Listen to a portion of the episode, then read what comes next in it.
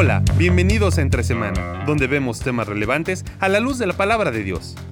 Siguiendo con nuestra serie Discernimiento, conversaremos sobre un tópico bien interesante. Si existe un área compleja, enredada y con muchas problemáticas, es la de las relaciones interpersonales. ¿Cómo aplicar discernimiento en esta área? ¿Cómo llevar adelante los diferentes tipos de relaciones que son parte de la vida? Acompañemos a Alex y a Marcelo para dar respuestas a estas interrogantes, aquí entre semana. Con los míos no te metas. El tema de hoy es relaciones. Hemos estado hablando acerca de discernimiento, un montón de diferentes áreas, yendo y ya a la penúltima hoy, hablando acerca de eh, cómo aplicar discernimiento cuando estoy interactuando con otras personas. Ahora, eh, parece un, tema medio amplio, ¿no? Hmm. Eh, yo creo que vamos a tratar de abarcar lo más que podamos eh, y también entendiendo que habían algunas personas que hicieron preguntas. Sí. Sí, hay, hay, varias preguntas, pero es interesante. Usamos este título para la serie de Con los míos no te metas porque muchas veces tiene que ver la, con la actitud que tomamos cuando hablamos de amistades, ¿no? Ah, espérame, mis amigos son mis amigos, no te metas, no, que eso los elijo yo. Y, Mi barrio me respalda. Exactamente. y son, son mis criterios. y, y, por qué tú me tienes que decir quién debe ser mi amigo. Eh, ese no es el espíritu de, este, ni de la serie que tuvimos en, la iglesia, ni de este, de este episodio de, discernimiento, sino más bien cómo, cómo aplicar discernimiento en las relaciones interpersonales. Y quizás eh, usamos em, este, este, título porque es una muestra de que no queremos aplicar discernimiento. O sea, no, no, espérame, ahí no. Quizás los que ya tengo, los tengo. De aquí para adelante quizás si quiero puedo, puedo aplicar, pero es como que no queremos aplicar discernimiento en un área que es, eh, ¿cómo diríamos? Sensible, es un poquito donde, ups, es incómoda quizás de aplicar. Es algo incómodo, es algo que también muchas veces nos define. Eh, toca nuestra identidad. Eh, cuando una persona habla acerca de quién es, siempre se va a describir en términos de relaciones con otras personas. Hmm. ¿Quién eres? Bueno, eh, yo estudié tal cosa en tal, universidad. Soy eh, hijo soy de. hijo de tal. Eh, me incluyo en estos grupos sociales, sea de musicales, son, sea, no sé. Entonces, siempre hay un elemento relacional cuando yo me describo a mí mismo. Entonces tiene que ver con identidad. Entonces mm. cuando una persona determina de que esta amistad, este grupo de personas, esta forma de ver a las personas eh, no es la correcta, eh, puede haber una respuesta defensiva. Sí. Eh, no sé si, si lo ves igual. Una de las maneras de mostrar falta de discernimiento es a veces, ok, como es complejo esto de tener amigos, mejor me aíslo, soy solo. Mm. O eh, mis únicos amigos son los amigos de toda la vida, que, los tengo desde que son niños y, hoy que me mudé de ciudad o estoy en otro país, em, ya no es como antes. Eh, ellos son los únicos, porque con ellos nos conocemos y, critico que, no soy parte de otro grupo, pero al mismo tiempo tengo mi grupo exclusivo donde nadie entra. Es como mm. contradictorio, ¿no? Sí. Eh, ahí es donde uno dice, bueno, evidentemente algo está fallando en cuanto a discernimiento porque está no estamos viendo la amplitud que Jesús nos invita a tener en cuanto a relaciones humanas.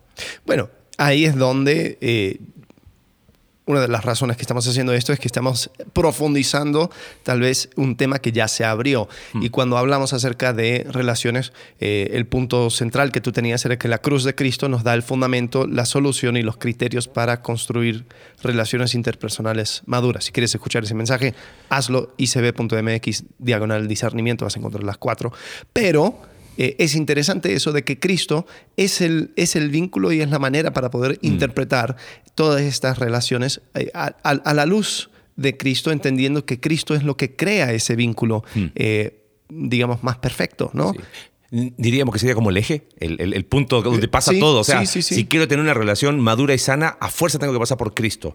Si no, si lo hago por fuera, hay problema. Porque, Porque voy a estar buscando en otra persona algo que quizás Cristo te, debería dar. O sea, por eso hablábamos de, fundamento, porque estoy convencido de que las relaciones interpersonales inmaduras eh, o no sanas, o llamarle como le quieras llamar, eh, se dan cuando personas quieren eh, construir un vínculo de amistad sin tener bien puesta su identidad en Cristo. Hmm. Ahora, me quedé pensando y me hice una pregunta a mí mismo y me dije mismo, ¿cómo tienes, o sea, por dónde, cómo pasa Cristo, o, si Cristo es el eje, cómo te relacionas con una persona que no conoce de Cristo? Bueno, aún así necesito eh, a Cristo como eje y fundamento, porque tengo que mirarle con los ojos de Cristo y puedo desarrollar una amistad, porque, amistad da para muchos grados, ¿no?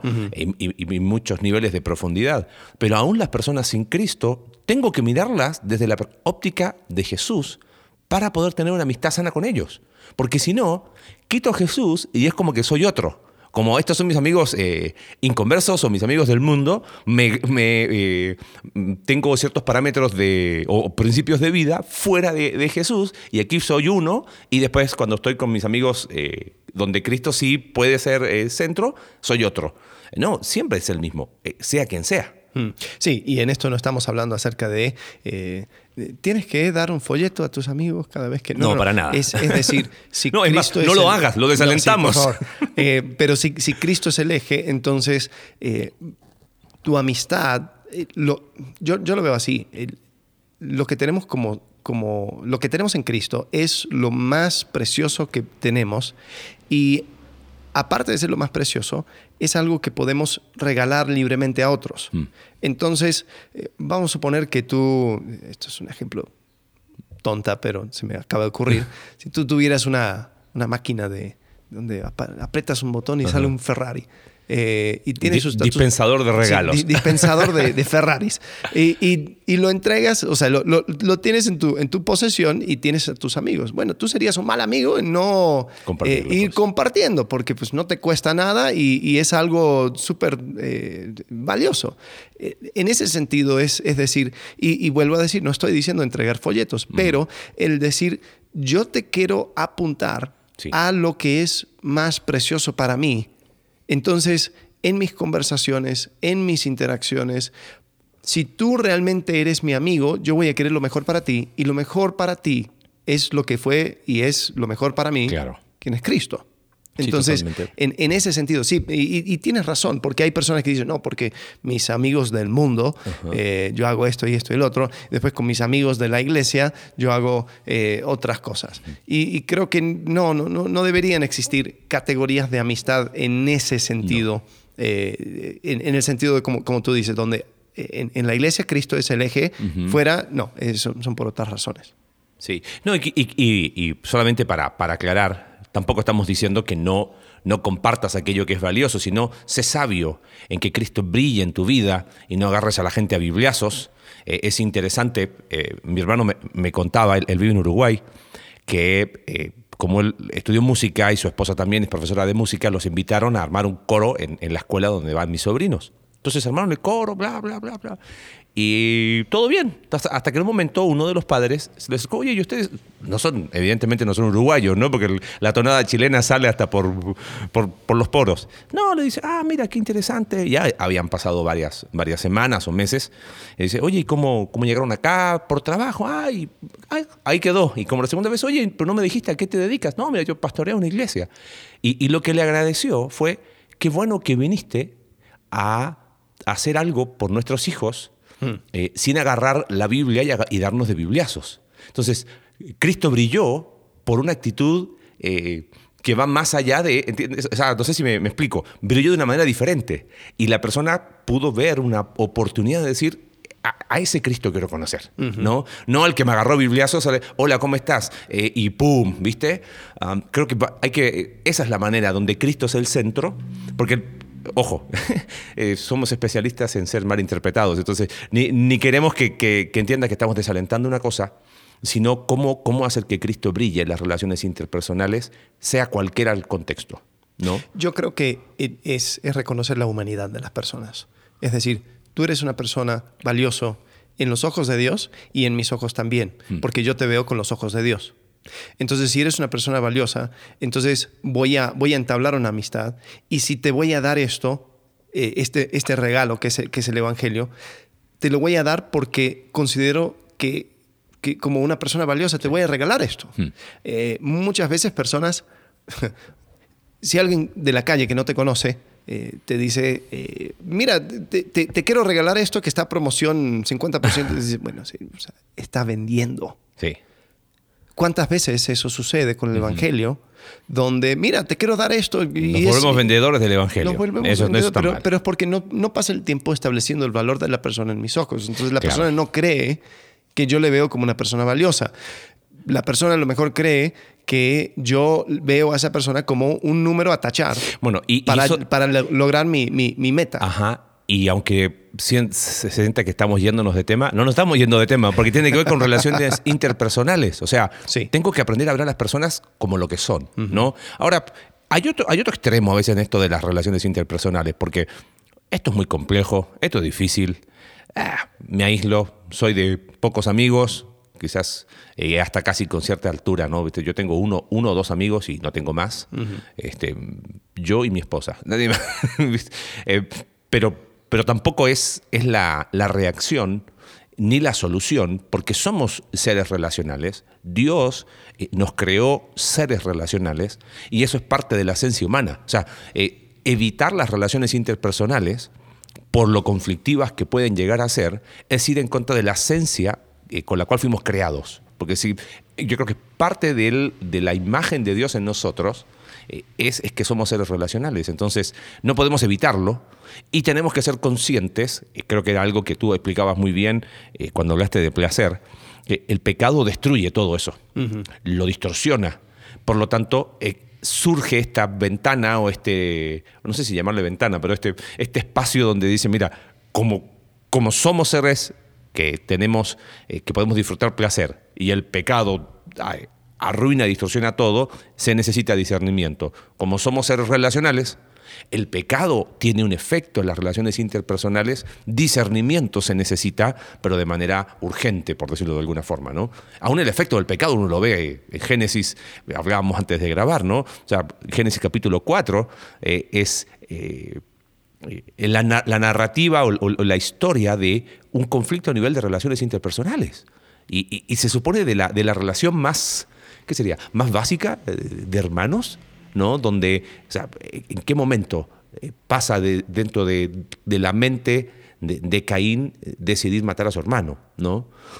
No podemos negar el efecto del pecado a nivel de mi motivación y de cómo veo a las personas. Sí, yo creo que en ese sentido ahí es donde nosotros tenemos, tenemos que realmente pasar por este, por este filtro, como dijimos, ¿no? Y, y- y ver, y aunque es un tema muy amplio, eh, es un tema que, que nos afecta cada día. Eh, hemos hablado acerca de ese- esa cuestión de, de relaciones tóxicas y, y creo que eh, tal vez, aunque lo hemos usado, tal vez es, es un tema que, o una, una frase que habría que retirar, porque la- una relación no es tóxica, una relación es madura o, O inmadura. inmadura. Puede ser, y ni siquiera yo diría las personas son Sí. maduras o inmaduras, porque una relación Claro. simplemente es el vínculo. No, no existe una relación Mejor madura o, inmadura porque la, son las personas. Ajá. Entonces, una cuando dos personas inmaduras se juntan, ahí es donde se, se establece una relación tóxica, entre Sí. comillas, ¿no? Eh, entonces, el discernimiento es la aplicación de madurez en las decisiones de la vida. Entonces, el, el ver a mis relaciones de esa manera, yo voy a poder incluso redimir a relaciones, mi- mis relaciones con personas inmaduras si, si sé hacerlo.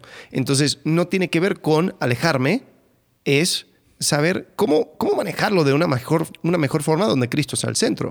A ver, eh, eh, pero creo que pasamos Sí. suficiente tiempo Ahí. estableciendo una base. Vamos a preguntas. Vamos, eso, porque- vamos a las preguntas y, y después algunos criterios y quizás en la medida que vamos viendo las preguntas eh, podemos ir profundizando sobre este tema. Ya, vamos con las que tienen mayor eh, puntaje, digamos. Ajá. Aquí dice, ¿qué debemos considerar cuando queremos ayudar a alguien? Porque no podemos arreglarles la vida a las personas, pero tampoco podemos ser indiferentes cuando alguien tiene un problema. Mm, Interesante. Como te invitamos a que seas parte de la escuela bíblica que está terminando el día de hoy. sí, es complicado, ¿no? A ver, eh, las preguntas tenemos que asumir ciertas cosas. Es verdad, no podemos am, arreglar la vida de las personas, tampoco podemos ser indiferentes a las problemáticas de las personas, pero creo que en ese sentido, ¿qué debemos considerar? ¿Qué tipo de relación hay? Hay gente que quiere ayudar a personas que ni siquiera conoce, ¿no?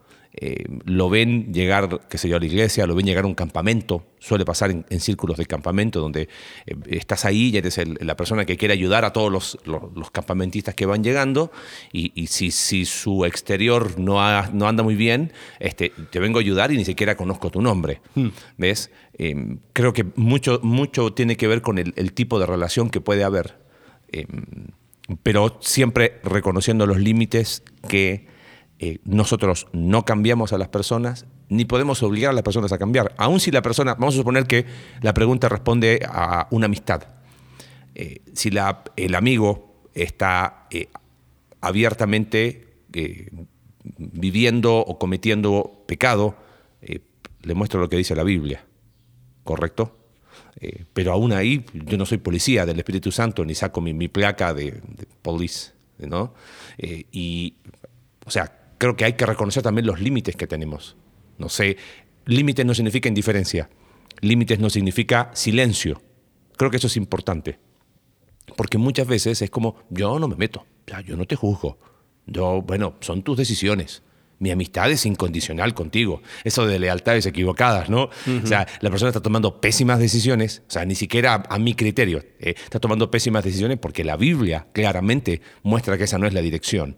Eh, pero yo no te juzgo, yo no me meto, eres adulto, ¿quién soy yo? Yo no estoy, yo no soy el Espíritu Santo, yo no, o sea, eh, a veces tomamos lo que decimos para, para ir a un punto que no debemos. Pongamos un ejemplo. El día de mañana yo llego a tomar malas decisiones que son abiertamente pecaminosas. Yo espero que tú me digas, bro, ¿qué estás haciendo?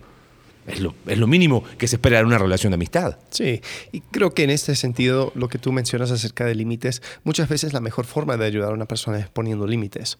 Porque eh, si yo, yo creo que nosotros usamos el término eh, caminar con, ¿no? Queremos caminar contigo. Hmm. ¿Por qué? Porque el punto para que una persona realmente pueda eh, quedar sano es, encontrarse a Cristo, lo, que acabamos de hablar. Entonces, yo no, yo te voy a apuntar a Cristo. Yo no te voy a apuntar a mí y yo te voy a ayudar porque entonces yo sería tu salvador. Hmm. Hay personas que quieren, que quieren eso. Ellos quieren ser los salvadores, quieren ser los mesías de, la gente. Y no se trata de eso. Se trata de caminar con la persona. Ahora, eh, esa frase, caminar con, implica dos cosas. Uno, eh, que hay un, o sea, que, que, uno está junto con, la, con, la, otra persona y que cada uno está caminando eh, voluntariamente y bajo su propio poder. Sí. Porque yo no puedo tomar decisiones por ti, yo no puedo eh, convencerte de algo, yo no puedo... No puedo, llevando la analogía, no puedo caminar por ti. Exacto, exacto. Pero ¿cuántas veces las personas ponen por ejemplo, lo, común sería mamá eh, tratando de ayudar a sus hijos rebeldes. Bueno, pero vas a ir a la iglesia y, vas a estar en, tal cosa y vas a, te, vas a meter a tal, tal otra cosa y vas a leer la Biblia y vas a... Y, y es como que, ok, pero eso no ayuda con el problema del corazón. Tú no puedes obligar a una persona a ver lo que no quiere ver. Tú no puedes, o sea, ni siquiera Jesús hacía eso. Él hacía preguntas. Podemos llevar esa analogía de caminar juntos. No puedo caminar por ti, pero por dónde estás caminando, no puedo seguir caminando contigo. Eh, por eso, eh, ahí, están los juntos. Claro, ahí están juntos. caminamos, tú caminas, yo, camino. Juntos en esta dirección. Tú quieres irte, darte la vuelta e ir en otra dirección ok, pero yo no voy a caminar en esa dirección. Y ahí es donde la amistad no tiene que ser, o, pensando en relaciones interpersonales, ¿no? La amistad no puede ser distorsionada a una eh, lealtad ciega, a una incondicionalidad de eres mi amigo, bro, y yo camino contigo y si nos quemamos, nos quemamos juntos. Eh, no, no, bajo ninguna circunstancia. Sí, y a veces los límites se ven como, eh, mira, yo, yo no puedo yo no puedo estar contigo en esta relación de amistad si tú vas a seguir haciendo eso, diciendo esto, eh, promoviendo esto. No, porque eso, eso no, no es algo que va conmigo. Eh, entonces, si tú, yo, yo veo que el camino que estás tomando es un camino de destrucción, yo no te voy a acompañar en eso. Claro. Ofrezco mi, mi mano en amistad, si tú estás, si tú quieres caminar conmigo en esta dirección. Y, y yo creo que ahí es donde eh, se puede responder esta pregunta. Sí. ¿Cómo, cómo ¿Qué podemos considerar esos Ajá, considerar? O sea, considerar de que no todos van a querer caminar en esta dirección.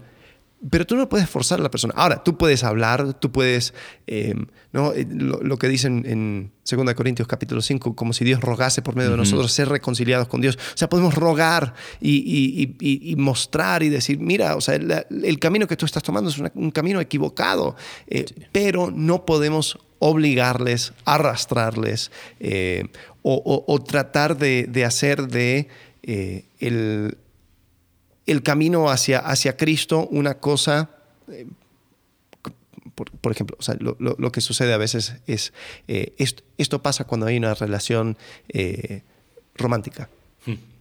Novios, eh, esposos incluso, se dan cuenta que, bueno, mi, mi- mi pareja se está alejando de Dios. Entonces, ante la amenaza de romper la relación, entonces Nos ya alejamos juntos. o uno, o, eh, ah, sí, sí, no, está bien. O sea, voy, voy a ir a la iglesia contigo porque si no te pierdo. Claro. Eh, voy a ir a este estudio bíblico porque no, si, no, si no me dejas. Y, y ahí es donde eh, existe este problema. Pero si esa es la motivación, entonces Sí. no es apuntar a Cristo, es usar a Cristo como el medio para acercarme a ti. Sí, totalmente. Bueno, seguimos. Dice, las expectativas en una relación son buenas o malas. Eh, pues son... Bueno, es, es un poco amplio esa, esa pregunta. Eh, expectativa, por ejemplo, si debo, una esposa debe esperar eh, provisión básica de su esposo, yo diría que sí. Eh, debe- espera ser amada. Expectativa básica. Yo creo que la- las expectativas son según la relación. Claro. Ahora, ¿qué es lo que muchas veces sucede con las expectativas? Hay una expectativa de cumplir eh, en- dentro de esta relación algo que solamente Cristo puede dar. Eh, yo pensé que, en- que en esta relación me iba a sentir realizado o realizada. Ajá. Ahí está el no, problema. no. ¿Quién, quién te prometió eso? Mira, tengo una definición acá rápida de expectativa según el, el famoso diccionario de la Real Academia. Posibilidad razonable de que algo suceda. Posibilidad de conseguir un derecho, una herencia, un empleo otra cosa al ocurrir un suceso que se prevé. Creo que quizás por ahí hay, hay expectativas razonables. O sea, lo que decías tú, eh, me, acabo de casar, ¿debo esperar que mi esposo me ame? Eso es, entra dentro de la categoría de lo razonable, de que me cuide, de que, que procure mi seguridad, de que, eh, de que seamos equipo en el tema financiero. Hay, hay expectativas eh, razonables. El problema es cuando se pasa de lo, de lo razonable a lo, a lo no razonable o, como dices tú, a, la, a, esperar de esa relación eh, lo que solo Cristo puede dar, ¿no? Eh, que esperaba hacer, dijiste, ¿no? Eh, que iba a encontrar mi realización, ¿no? No, es que yo pensaba que al final con esta relación me iba a sentir seguro o, o- o, qué sé yo, valorado. Me iba a hacer feliz. Que me iba a hacer feliz y, y ponen una, una carga sobre la persona que, o sea, no va. Entonces creo que en ese sentido sí es bueno identificar qué tiene que ver con expectativa, porque sí, como dijiste muy bien, hay expectativas que son razonables y que, y que uno las espera, mínimo, ¿no? Pero el tema es que a veces pasamos o, o- o son expectativas de acuerdo a, a mi criterio.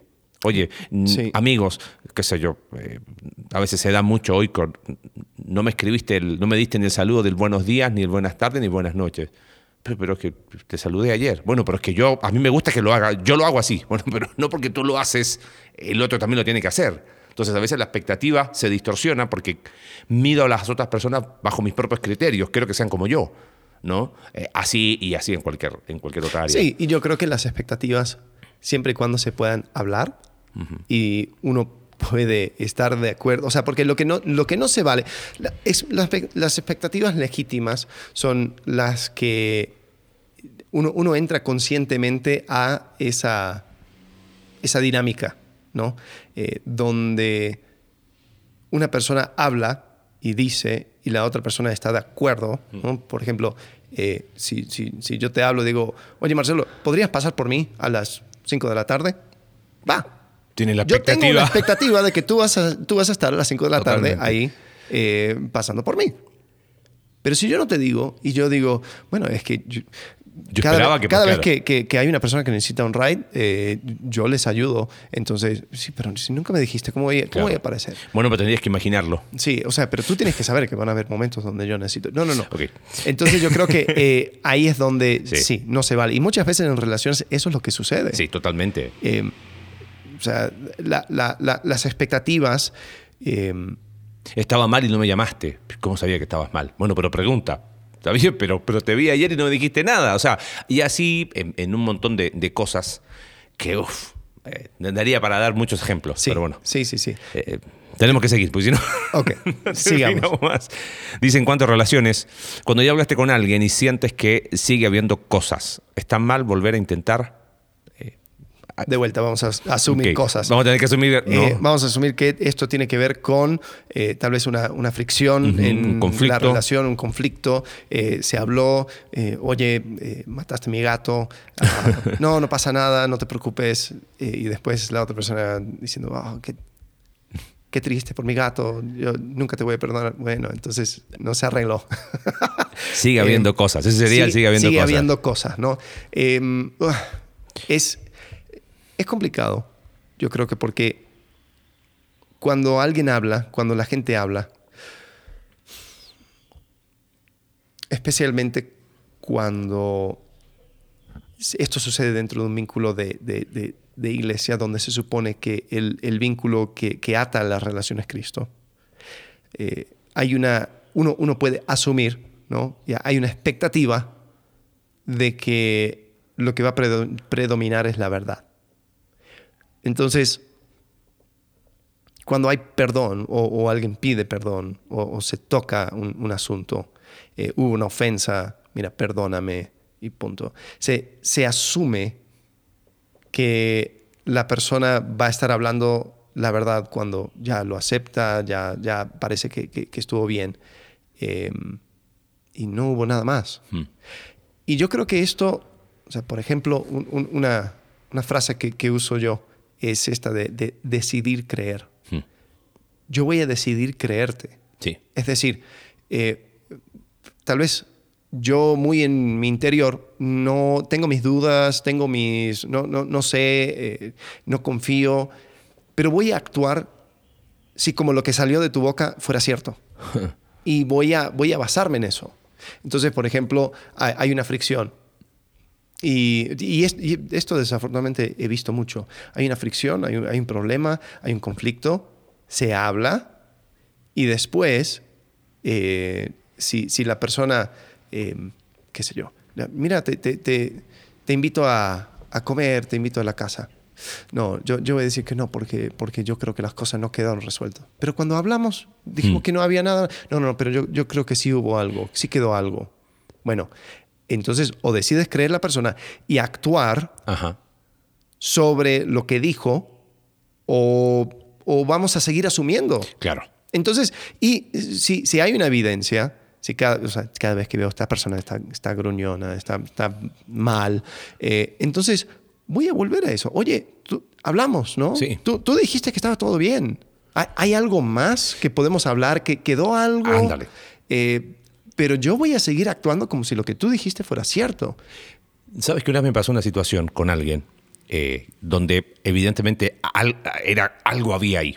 Entonces, eh, una de las personas que ha sido de mucha influencia en mi vida me dijo, mira, escribe una carta. Ten, ten por escrito qué hablarías con esa persona. Ah, al hacerlo, hice una columna sobre cosas objetivas que eran reales. Mira, después de lo que hablamos, pasó esto, esto, esto y esto. Y hablé de cosas subjetivas, percepciones. Esto puede que no sea verdadero, pero te- tengo que ser también honesto con aquello que percibo. Y la tuve ahí. Se dio la oportunidad de hablar con esta persona. Y lo más lindo es que terminó la charla muy bien. Y me dijo, sí, la verdad tienes razón. Fue así. Dijo, "Ah, buenísimo. Ahora, lo que me ayudó mucho fue resuélvelo en tu corazón primero. ¿No? O sea, el hecho de ponerlo por escrito no era escribirlo por escribirlo. Eh, Jim me decía, resuélvelo en tu corazón. Si tú crees que hay algo, puedes hacer al- algo con ese algo. Perdonarlo, dejarlo a los pies de la cruz. Y si en algún momento se da la oportunidad de hablarlo, bien. Pero no necesariamente se va a dar siempre. O sea, puede ser que si algo no ande bien Y no siempre vas a tener la chance de poder hablarlo, pero sí tú puedes hacer algo con ese algo, ¿no? Claro. Desde eh, pasar por alto, orar por eso y decir, Señor, decido entregarlo, decido de no, no tomar eso como, ah, y creerle a la persona. Sí. Eh, pi- pienso en, en, en 2 Corintios 13, eso que tú dices de decidir creer. Pablo eh, está escribiendo a Corintios que, que pusieron en tela de juicio su ministerio diez mil veces y él había hecho todo por ellos, manda la carta esa que se perdió, y, pero en 2 Corintios él hace una defensa de su, apostolado o de, de un ministerio desde, desde la debilidad. Y termina diciendo, y oramos a Dios que ninguna cosa mal hagáis, no para que nosotros aparezcamos aprobados, sino para que vosotros hagáis lo bueno, aunque nosotros seamos como reprobados, porque nada podemos contra la verdad, sino por la verdad. O sea, llega un momento en que digo, ¿sabes qué? Está bien, hasta aquí llegamos. Yo sigo orando por ti. No importa que a lo mejor en esta situación yo quede como el que, entre comillas, como el que perdió, ¿no?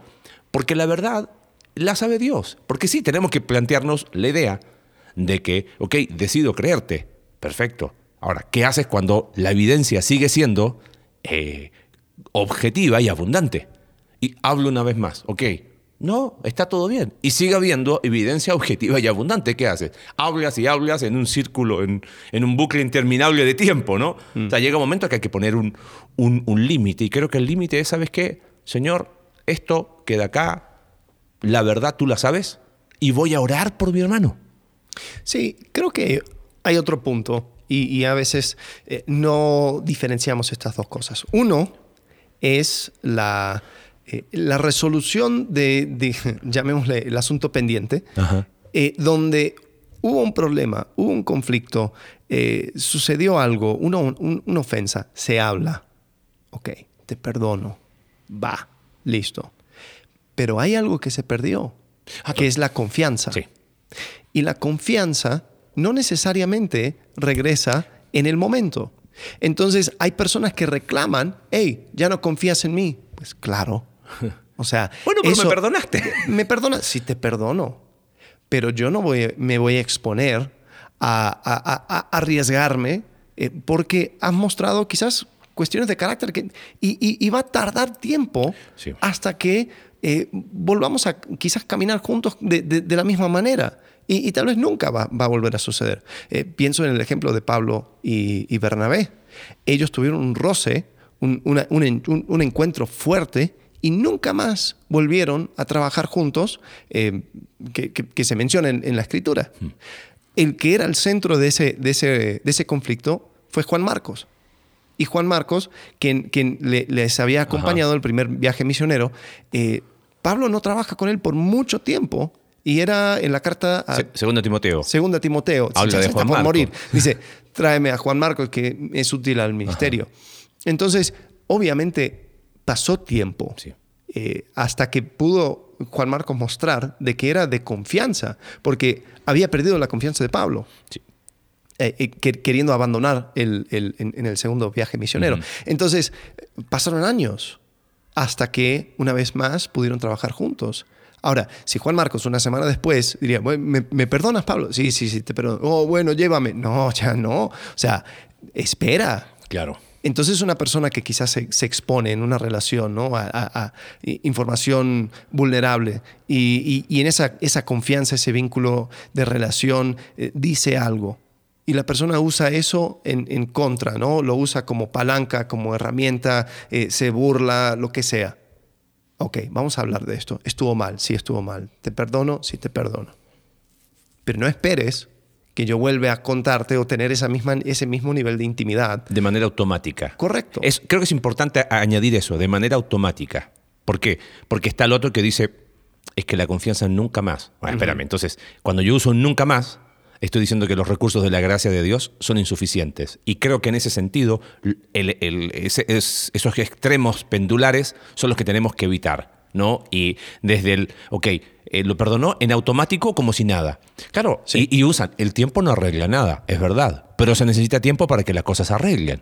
Y el otro extremo de decir, es que nunca más van a volver a hacer las cosas como antes. Como nunca más. O sea, pensando lo que mencionabas de Pablo y, y- y Bernabé, también tenemos Filemón y Onésimo. Pasó tiempo y las cosas nunca fueron como antes, fueron mejor. Porque Claro. ya la relación era mucho mejor. O sea, eh, creo que aún los recursos de la gracia de Dios nos permiten no tanto volver que la relación sea como antes, sino nos da la posibilidad en Cristo de, de escribir una historia mejor. Porque aprendemos de nuestros errores, de nuestros fracasos y aún de nuestro dolor. ¿no? Eh, pero sí, muy interesante la pregunta y da, da para, para mucho. Bien. La siguiente. ¿Una mujer puede pedir consejo acerca de el área sexual con los pastores? Ok, esto tiene varias aristas, pero creo que podemos ser contundentes en varias cosas. Eh, creemos, y hablo a título de, de Pastor Alex y su servilleta, que un pastor no aconseja a una mujer solo. Partamos de esa base. Entonces, eh, eh, de, de esa parte solo. Bueno, eh, define aconsejar. O sea, porque también ah, hay- es Bueno, que- un es que proceso, uno- uno- un proceso, ok. Vamos a juntarnos en un lugar para tener un proceso de, de consejería, Ajá, de cuarto cerrado, cuarto vamos a cerrado. hablar. Sí, porque el, el domingo viene alguien y te pregunta, oye, Exacto. pastor, le hago una pregunta. Ah, aléjate. No, aléjate de mí, Satanás. No, pues, te hace una pregunta y hablas. O sea, de manera pública lo hacemos así, pero ya llevar un proceso, oye, te cito en tal lugar para que conversemos sobre, eh, creo que no. Eso sí que no. Eh, y sería desviarnos muchos en el tema. Pero al poner eso como fundamento, entonces, si es no, ni, ni esa área ni ningún área. ¿Correcto? Ahora, ¿por qué lo digo? Me ha pasado aconsejar matrimonios y sale el tema de sexualidad. No, no, no, espérate, hay una mujer presente. Eh, estoy aconsejando el matrimonio. Bueno, pero está la mujer. No sé si, si se, se- se entiende. O sea, estás diciendo que estás diciendo que, que- que los, el área sexual no es, no es una, una categoría elevada diferente que se trata de, de otra forma. Yo, yo creo que no. Pero, sin Ajá. embargo, hay situaciones, como diríamos, que, que esa frase que a veces uso, ¿no? De el área chica, donde creo que eh, la mayor comodidad la va a encontrar una mujer hablando con otra mujer. Y lo que les he sugerido, a veces acompañando matrimonios, es decirle, mira, este tema, eh, en la generalidad y los principios de la escritura, lo hablamos, porque la- si la Biblia tiene un libro que habla de sexo, no vamos a hablar de sexo. Eh, pero quizás en, la- en- en lo, en lo particular, creo que la mayor comodidad la vas a poder encontrar con una mujer. Esa es una opinión muy personal. Pero, pero si la Biblia habla de sexo, o sea, ¿por, por qué no tener que hablar de sexo eh, en un contexto de ayuda a un matrimonio? No sé cómo lo ves tú. Sí, yo concuerdo y creo que el, ah, el- muchas veces el, el- el tema, incluso, o sea, eh, déjate de pastores, donde comienzan los problemas muchas veces es cuando un hombre o una mujer busca a alguien del sexo opuesto para hablar acerca de sus problemas eh, con, en su relación. Sí. Eh, entonces, ahí, ahí busco a mi, mi amiguito de, de- de- de la secundaria que Ah, lo encontré en Facebook y empiezo a decir, oye, es que necesito que alguien me escuche acerca de lo terrible que Tú eras mi esposo". mejor amigo en la secundaria. Exacto. Entonces, a- a- aquí empezamos a hablar. Y es como que, ah, ten cuidado. Y, y sí, Sí, o sea, perdón, yo respondí el tema pastoral, pero Sí, creo sí, que este, sí, este sí. apunta a un criterio que es lo que queremos ir, ir hablando, ¿no? claro. Y yo, yo lo que estoy haciendo es, es ampliándolo, diciendo, Totalmente. Por, por aquí muchas veces se meten los problemas. Entonces, eh, en cuanto a un consejo acerca de lo sexual eh, con un pastor, no, no. O sea, la, la- la pregunta en sí es, ¿una mujer puede pedir consejo? Sí. Sí. pero espera que el pastor, como tú dices, lleve un proceso o, o el consejo sea quizás con más personas eh, que, que puedan ayudar ese acompañamiento. No, no es uno a uno, no es un mentoreo sexual, no es una... eh, no. Eh, ¿Puedo el- cambiar algo la pregunta? Ajá. ¿Una mujer puede pedir consejo acerca del área sexual a un hombre? eh, pues Una mujer a un hombre. O sea, pensando lo que tú decías. Ajá. Ah, es que me escribió mi amiga y éramos, eh, fuimos, nos sentamos toda la primaria, secundaria y preparatoria juntos. O sea, eh, nadie más la conoce como yo porque la conozco de niña y, y me escribió que tiene problemas con su esposo y, y quedamos a tomarnos un café. Eh, sí, yo, yo creo que eso raya en, en- en lo... mm, Hay, hay no- donde- claro, a lo mejor no hay un texto bíblico que diga, ay, eso es pecado, pero es donde se necesita el discernimiento para decir, No. O sea, yo creo que tenemos que ser. con- Yo quiero, al menos de forma personal, sí ser contundente. No. Claro, yo, yo, yo, ando eh, eh, yo ando pensando en las esquinas, ¿no? Pensando, una Sí. mujer podría hablar con su hermano, mm, sería medio raro. Eh, quizás el- la, la conclusión de un hermano maduro, hermano de sangre, digo, sería, ah, bueno, hermana, ¿por qué no buscas una Busca persona ayuda, que te, pueda- claro. te pueda ayudar con esto? se yo no voy a ser la persona que, que- exacto. que va a tocar este tema contigo. Pero Una hija habla con su papá. Sí, correcto. Sí, y y, o sea, eh, se, puede, se puede dar la, la- Sí. Oye, ¿cómo estás, hija? Muy mal, mira, porque tal y tal y tal cosa y, y tiene que ver con la relación sexual. O sea, el papá no va a decir, ah, ya, no me hables nada. Claro. Wow, ok.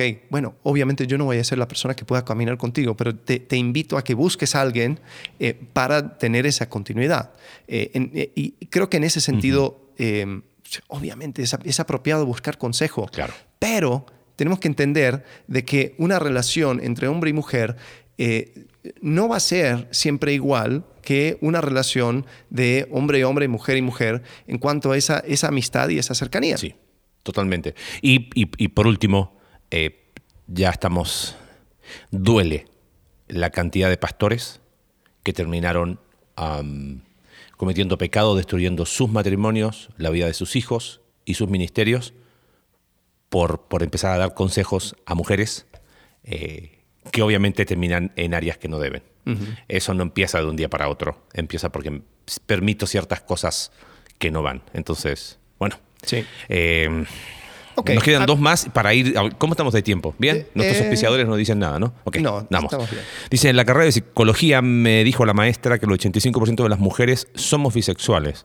Como, como somos seres carnales, es normal desear el cuerpo del mismo sexo. ¿En qué parte de la Biblia dice algo que apoye este tema? Pastor Alex, respóndenos, por favor. Eh, en Segunda Opiniones, capítulo 4, no. eh, primero, eh, la Biblia no, no va a apoyar eh, la bisexualidad. Y 85% de las mujeres, yo creo que eso es una... eh, Yo creo que hay, hay, hay una onda, no, no voy a tratar de no irme tanto por la rama, pero hay una onda ahora en cuanto a estudios de género donde se va mezclando cosas, donde antes se decía, bueno, una, y, y creo que o sea, tú hablaste acerca de esto cuando, cuando hicimos eh, el, el taller, Ajá. ¿no? acerca de, de género, eh, sexo, eh, identidad. Identidad. Y antes era, una chica puede hacer esto y esto. Y, y- y se, se iba abriendo el Ajá. abanico donde decía, una chica puede ser eh, muy femenina, una chica puede gustarle los deportes y eso, y eso es legítimo dentro de su eh, feminidad. Eh, es es- es una, una- una expresión legítima de su sexo eh, femenina un hombre, un chico puede ser también, puede- le puede gustar eh, la ópera, eh, como eh, las, las películas Rambo 8, ¿no? O sea, hay un abanico muy amplio y eso no va en contra de su masculinidad. Hoy en día se anda mezclando tanto donde como que se dieron, se, se- se- se dio vuelta el círculo, Ajá. donde si un chico dice, ah, ¿sabes que me gusta el rosado? ¿Será que eres transgénero? Claro. ¿Será que eres mujer atrapado en, en- en cuerpo de hombre? Y es como que, bueno, ¿y entonces qué pasa con la amplitud de, de- de lo que uno puede eh, expresarse dentro de su propio sexo? Entonces, muchas de estas personas que hablan, que usan cifras estúpidas, así como de 85%, eh, lo están sacando en cuanto a eh, muchas veces encuestas donde has, has sentido atracción por una mujer, eh, has, has sentido atracción por un hombre, entonces el 85% eh, respondió que los dos. Ah, entonces 85% de las mujeres son Claro. bisexuales. No. Y, y hay una obsesión con el tema. La otra vez alguien me comentaba que fue su primer eh, eh, día de universidad y lo primero que le preguntaron si era, si era bisexual.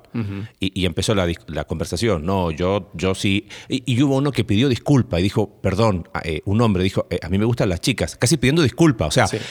sé que no es la norma. Claro, y, y hubo una, una chica, me decía esta persona, que dijo, yo soy, yo creo que soy bisexual, aunque todavía no me gustan las mujeres, pero soy bisexual. Sea, era una mujer diciendo soy bisexual, pero todavía no me En- gustan en las potencia. mujeres. En potencia. O sea, evidentemente hay una distorsión. Pensando en la pregunta, la Biblia no tiene ningún apoyo al respecto eh, de, la, de la pregunta que, que dice ahí. Y evidentemente, cuando uno quiere justificar su posición, va a colocar la cifra que quiere. Yo, yo creo que eh, se ha mezclado tanto el- la palabra afecto. O sea, hemos pensado que solamente porque existe afecto, el afecto es sexual. Entonces, como tengo, o sea, soy mujer, esta, tengo, tengo una, una, una chica que, que, me atrae porque, porque quiero su amistad, porque, porque me llama la atención, porque es una, una chica admirable, ah, entonces debe ser, debe ser que soy bisexual. ¿Y no puede ser una amiga? Amigo, y pasa a nivel de sueños. Yo aún recuerdo, años atrás, un chico que llegó a hablar conmigo, me dice que, ¿sabes qué? Estoy luchando con, con el tema de mi orientación sexual. Y, y, muy honesto lo decía, porque es que soñé. Digo, ¿qué soñaste? Que, me besaba con un hombre. Ok. Y bueno, y empezó a hablar de los sueños y la interpretación de los sueños y todo eso. Y claro, pero si ves una serie donde todos los días ves a un hombre besándose con otro hombre, ¿qué esperas? Si ves, lo ves en toda publicidad, lo ves en internet, el hecho de que lo soñaste no determina que tú eres tal o cual cosa. O aún, ¿cuántas veces uno sueña algo y dice, eso fue, eso fue raro? Y ya, se acabó. O sea, no necesariamente tampoco significa que tú estás ruminando sobre el tema. Eh, significa que es un sueño. Uh -huh. eh, y punto. Los sueños son raros. Eh, ahora, yo creo que más o menos va por ahí. Eh, la, bueno, o sea, para responder la pregunta, la Biblia no dice nada en cuanto a ese tema. Eh, apoyándolo. La, apoyándolo. Eh, la Biblia es muy claro en cuanto a eh, la, expresión legítima de sexualidad eh, con otra persona es dentro del vínculo del matrimonio. Hmm. punto. No, sí. hay, no, hay, no hay mucho espacio en cuanto a eso. Muy bien.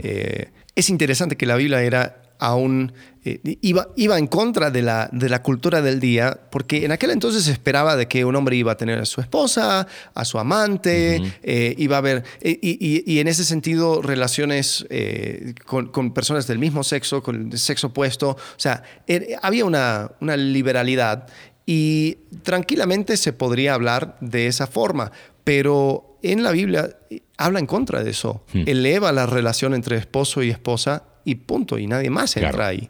Entonces, eh, no, no, no es que hoy vivimos algo diferente y es que la gente nah. que escribió la Biblia no entendía y es que...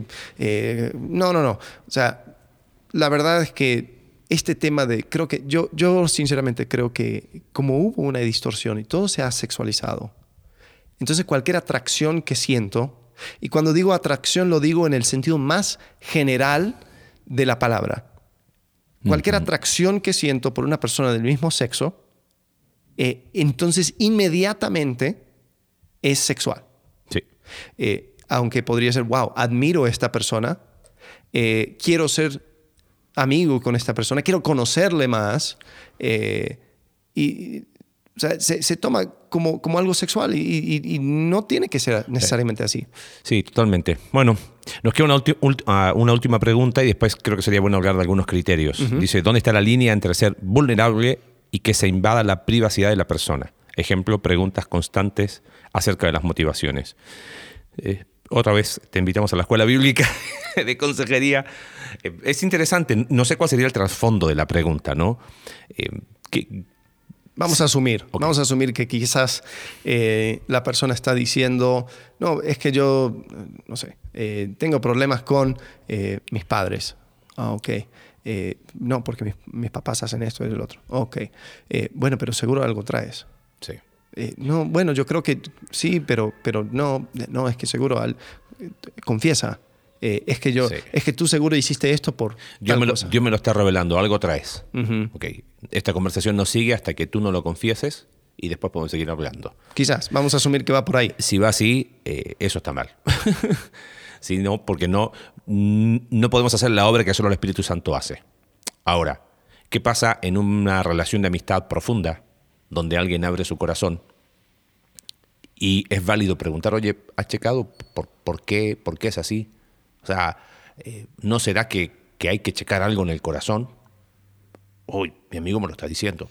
Lo, lo tomo porque me lo dice mi amigo, eh, motivado por el amor, y, me está invitando a, a ver un panorama más grande, una perspectiva más grande. Lo, lo, lo sugiero, lo comento un par de veces y ya quedó. Pero el tema es seguir insistiendo en el tema con, con esa, esa, esa agresividad. Creo que ahí está la diferencia, o esa es la línea entre uno y otro, ¿no? Querer hacer la obra que solo Dios hace, Eh, y por otro lado, creo que en una relación de amistad eh, sí se vale. Oye, ¿sabes que estoy teniendo un problema con esto? Pa, bla, sí, porque, no sé, qué sé yo, mi, esposa aquí, bla, bla, bla. Oye, pero checa si a lo mejor no pasa por ti. Porque todo es culpa de tu esposa, ¿no? ¿No será que a lo mejor tú algo, algo, ah, sí, bro, sabes que gracias, ¿viste? Eh, porque si no es como que, ah, entonces no me meto. Y otra vez volvemos a, a lo que hablábamos al inicio. ¿Qué amistad es aquella donde estamos caminando juntos y de repente me empiezo a desviar del camino y es, uy, bueno, eres adulto, yo no me meto, yo no te juzgo. No, ¿pero ¿pero dónde vas? Sí, a, a mí me ha tocado a veces donde una persona como que se mete a motivaciones conmigo. Es como que mm, mi respuesta, y yo llegué a la conclusión que quizás la, la mejor para mí, es decir, no lo veo, pero lo voy a considerar. Claro. Gracias. Gra- No, no, no, pero, pero seguro algo... Mira, no lo veo, pero lo voy a considerar. Hmm. Gracias. Sí. Y ya. Entonces, eh, eh, o sea, la persona no es el Espíritu Santo. No puede, no puede eh, meterse a mi corazón. Y yo, y yo la verdad, no, eh, no creo que el Espíritu Santo obra eh, de tal manera donde... No, es que Dios me reveló algo mí, acerca para de ti. tu corazón. Eh, pues yo creo que Dios tiene el poder para revelar eh, a Sí. mi propio corazón las cosas. Entonces, eh, yo creo que en ese sentido, si, si hay una persona que está tratando de buscarle la quinta pata al gato, ahí sí es decir... Si la listo. otra persona no pone límite, ponlos tú. Sí, y, y donde dices, oye, o sea, por favor, de- como lo dijimos, ¿no? decide creerme. Decide creer de que lo que yo estoy diciendo es cierto. Yo no creo que va por aquí, pero igual lo voy a considerar. Gracias. Sí. Y sí, yo diría que eso sería la línea. Ahora, Bien.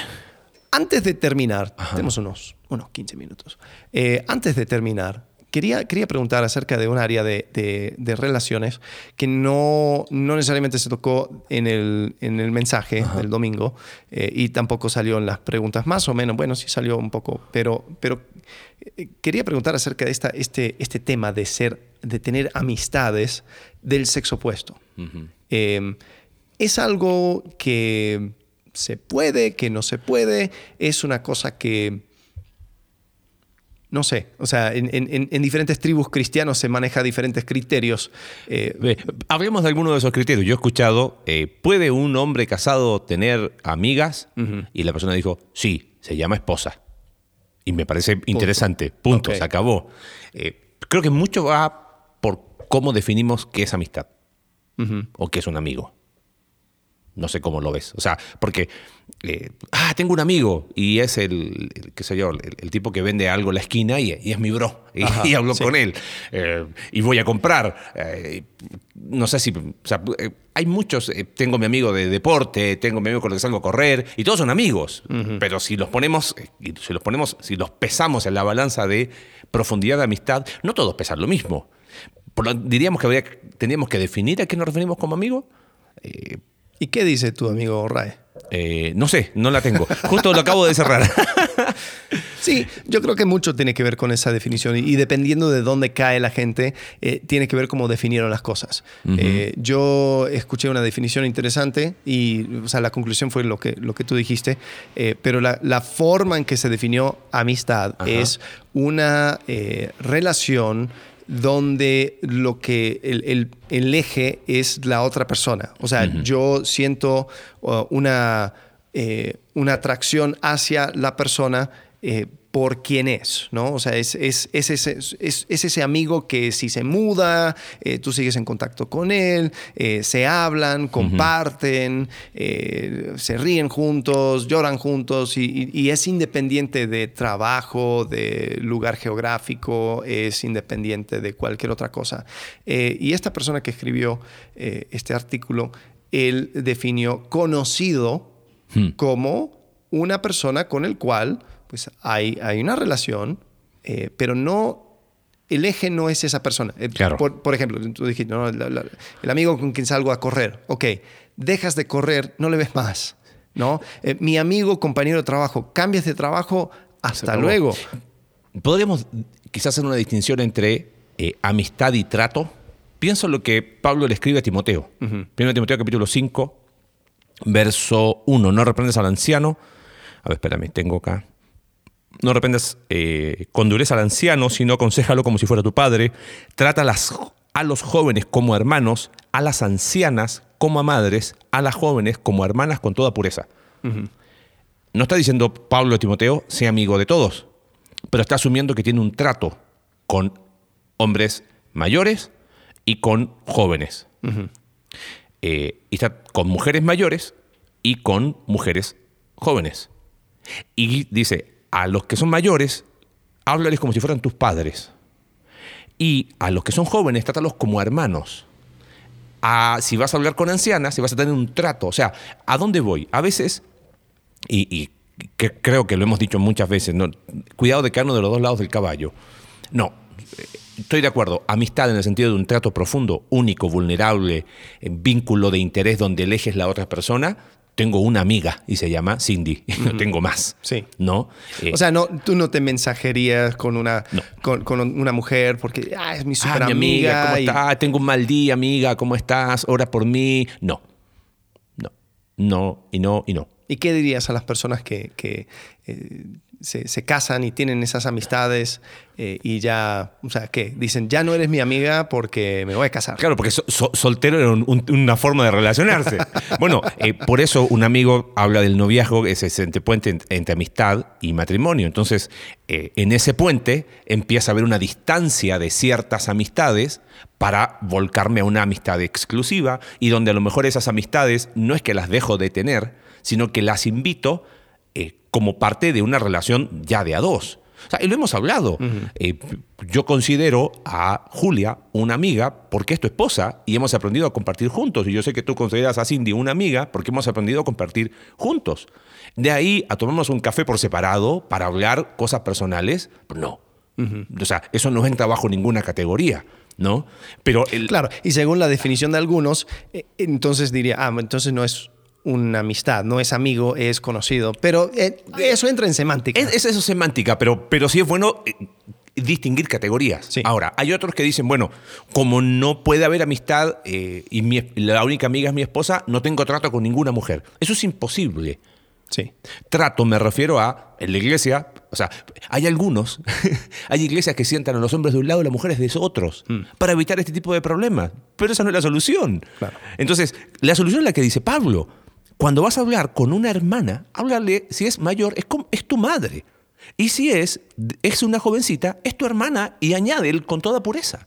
Entonces, eh, hay un trato, sí. De ahí a, claro, trasladándole un puente acá, hay a un mensaje privado, mm, creo que ahí hay falta de discernimiento.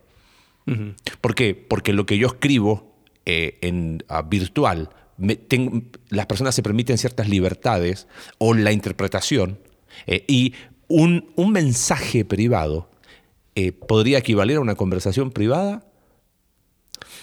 Hmm. Entonces, si no lo voy a tener en privado, ¿por qué lo voy a tener a través del celular? Claro. Ahora, personas, y, vamos a ser honestos con eso, nos escriben. Sí. ¿Y qué hacemos? Canalizamos. El celular, aquí está, oye, mira, me escribió fulanito de tal, me escribió fulanita de tal, ¿por qué? Porque no es tu teléfono público. Sí, eh, y, creo se que canaliza. Mucho tiene que ver con, el, con los temas que se van abarcando. O sea, si es, hey, ¿qué tal? No sé qué, te pregunto por tal cosa y dónde está, y e, e, Eso es algo, pero si, es, si, si ya empieza a ser quizás un poco más... Em, tal vez como, como, dijimos, ¿no? de consejo, de eh, problemas, de situaciones, de cosas donde dices, mm", o sea, sigamos la conversación, pero, pero sigámoslo de forma donde, donde o sea, se, pueda manejar esto bien. Eh, y, creo que aún en eso hay, hay extremos, ¿no? Em, está el extremo de que para el puro todo es puro, ¿no? Entonces voy, me voy a dar todas las libertades que quiera porque, porque o sea, obviamente somos hermanos en Cristo y no pasa nada. Eh, después está el, otro extremo donde todos son, eh, o sea, violadores en potencia y arpías en potencia y, todo. Entonces, eh, una, una mujer eh, pide, o sea, hay una situación donde yo podría darle un ride a, una hermana de la iglesia, dos cuadras o lo que sea, y es como que no, porque yo voy a mantenerme puro. No, está lloviendo y hay, está cayendo granizo. No, pero... pero... pero. hay el principio de hermana, creo que es la que vale. Dice, ¿dejarías a tu hermana? A tu hermana de sangre. Así, para, para disque, protegerte. No, o sea, cuídala Claro. Y, y en ese sentido creo que... Pero, Llévala y siéntala en el asiento de atrás. no, pero, pero que es, es válido. O sea, ¿por qué? Porque creo que es un mínimo cuidado. Llévala. Si la vas a llevar, como llévala en el asiento de atrás sin ningún problema. Y llévala para que no se, no se moje en, la media- en medio de la tormenta. Creo que es una manera también de mostrar un respeto hacia la persona. Sí, pues, mira, es discernimiento. Ahí, Eh, ahí y- y ahí es donde entra e- y esa eso- área de Y discernimiento. eso es donde no tenemos que tenemos que tener cuidado de no poner reglas tan fijas porque No cada una, cosa no es una regla, ¿eh? ¿No? No, no, no, no, no, no es una regla. Muy bien. Porque si no, ahí es donde tenemos el problema. La regla elimina el discernimiento. correcto. Sí. Sí. No, no, no, no. Yo, es sugerencia. Sí, sí, sí. No, y, y- y creo que ahí es donde sí tenemos que eh, ser sabios en saber cómo manejar esta situación, porque eh, yo creo que tampoco queremos, queremos hacer todo, o sea, sexualizar todo, donde todo sea eh, un, un- un punto de, de posible conflicto, Sí. tropiezo, lo que sea. No, o sea, hasta cierto punto vamos a asumir que todos estamos caminando en la dirección, la, la- la misma dirección, pero también seamos conscientes de que hay personas que abusan de esa, ese, ese, lo, que, lo que se asume para entrar en temas que no se debe, para ir acercando a personas eh, con, con intenciones incorrectas, ¿no? Eh, no, hermana, te voy a, te voy a mentorear eh, para que tú conozcas mejor a Dios. Entonces yo te, te- te veo en mi casa eh, a, las 10 de la noche y no, o sea, perdón, o sea, no, no uses a Cristo como para, para, para llevar a cabo tus, tus planes nefarios. Sí. Y tenemos que saber que esas personas existen. Hay personas que, que tienen malas intenciones y Sí. por eso es discernimiento. Y, y podemos ir un poquito más en cuanto a límites. Creo que se entendió en cuanto a amistades eh, hombre-mujer casados. Pero creo que también tiene que haber límites entre personas del mismo sexo.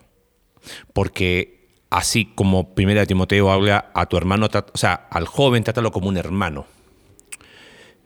He visto hombres tratándose como si el otro fuera una mujer con un lenguaje sexual inapropiado.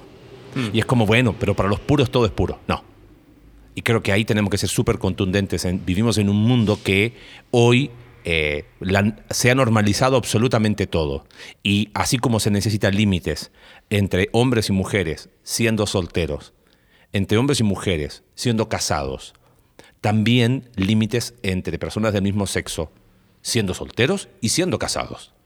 Porque lamentablemente dijimos, o sea, asumimos lo mejor de, lo- de- de la otra parte, pero cuando yo empiezo a empujar en una dirección, eh, cuidado. Eh, porque eh, ahí es donde en- entre eso, más lo que, lo, que, lo que alimentamos por el mundo en que vivimos, creo que a veces pensamos que no se necesita límites. Ah, como son del mismo sexo, aquí no hay límites. Eh, mm, Pablo sí habla de eso. Al, él eh, le escribe a Timoteo siendo hombre y dice, a los jóvenes los vas a tratar como si fueran tus hermanos. Por lo tanto, trátales como, como lo que son.